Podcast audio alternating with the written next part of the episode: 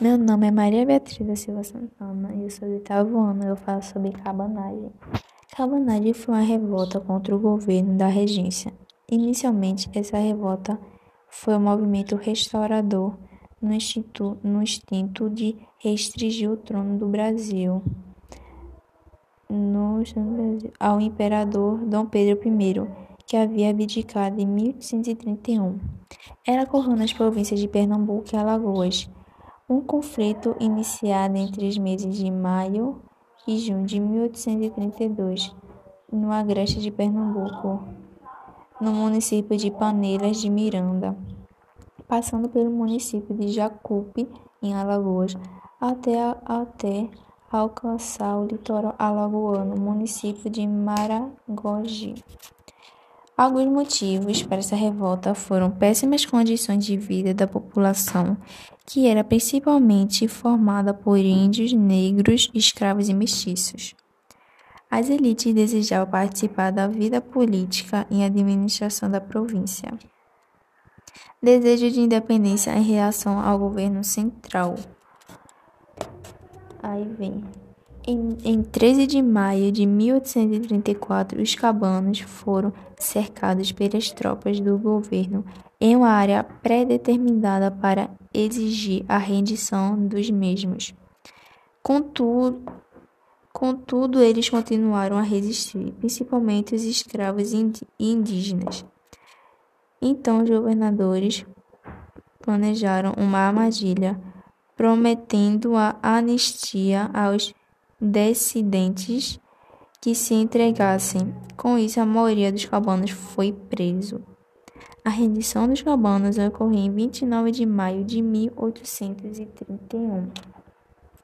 E alguns principais líderes foram Domingues Lourenço Torres Galindo e Emanuel Alfonso de Melo. Nessa revolta ocorreu cerca de 40 mil pessoas. Morreu cerca de 40 mil pessoas e algumas tribos foram praticamente dizimadas. E é isso.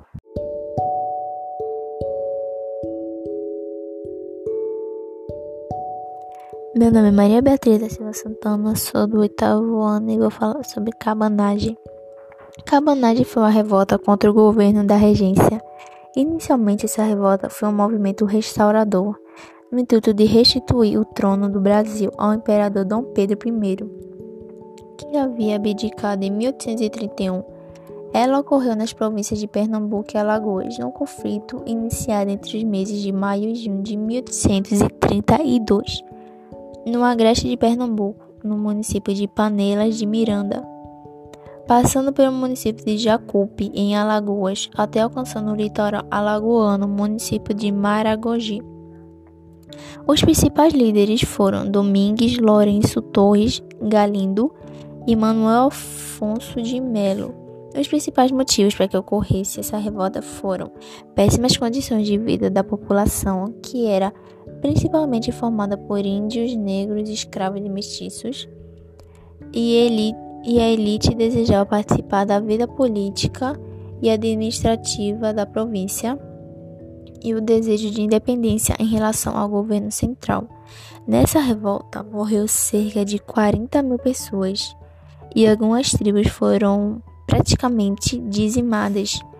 Em 13 de maio de 1834, os cabanos foram cercados pelas tropas do governo em uma área pré-determinada para exigir a redição dos mesmos. Contudo, eles continuaram a resistir, principalmente escravos, os escravos e os indígenas. Então, os governadores planejaram uma armadilha prometendo anistia e aos dissidentes que se entregassem. Com isso, a maioria dos cabanos foram presos. A rendição dos cabanos ocorreu em 29 de maio de 1835 em Japaranduba. E esse é meu trabalho.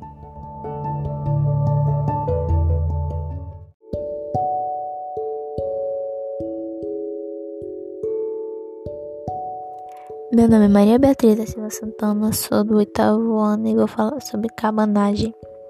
Cabanagem foi uma revolta contra o governo da regência.